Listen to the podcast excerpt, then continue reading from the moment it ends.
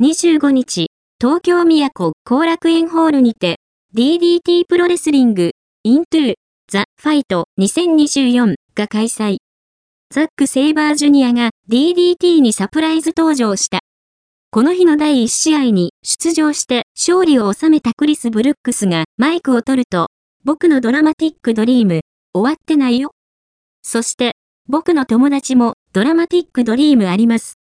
そして、その友達、リングに来てくださいと友達をリングに呼び込む。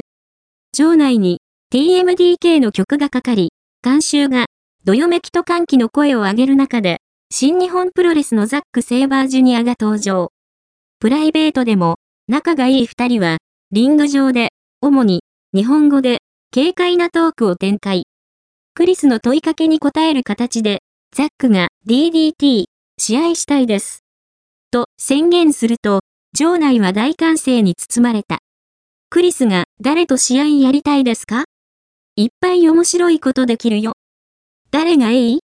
と問いかけると、ザックの口からは、ヨシヒコやラダーといった往年の DDT レジェンドたちの名前が出てくる。しかし、ヨシヒコは海外遠征、ラダーは引退済みということで、残念ながら実現はならず。すると、ザックはシングルチャンピオンは誰？と興味を示す。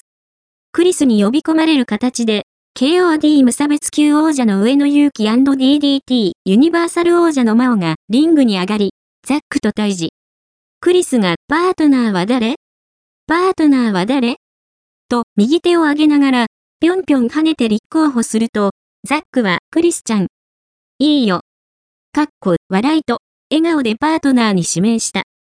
これを受け、4月7日の後楽園ホール大会で、ザック・セイバージュニアークリス・ブルックス VS 上の勇気マオの超豪華タッグマッチが行われることが決定された。バックステージに戻ったザックは、ヨシヒコやラダーと戦えないことを残念がりながらも、DDT のトップ選手と戦えることへの期待感を口にする。クリスは、試合に向けて親睦を深めるべく、銭湯行きます。ビール飲みます。裸の付き合いを提案。ザックは、パブも行こう。ちょっとだけ。と、笑顔で呼応した。その後、クリスが、1、2、3、4、と、シャデンフリューズインターナショナルの締めを一緒にやろうとするも、ザックは、しょっぱいよ。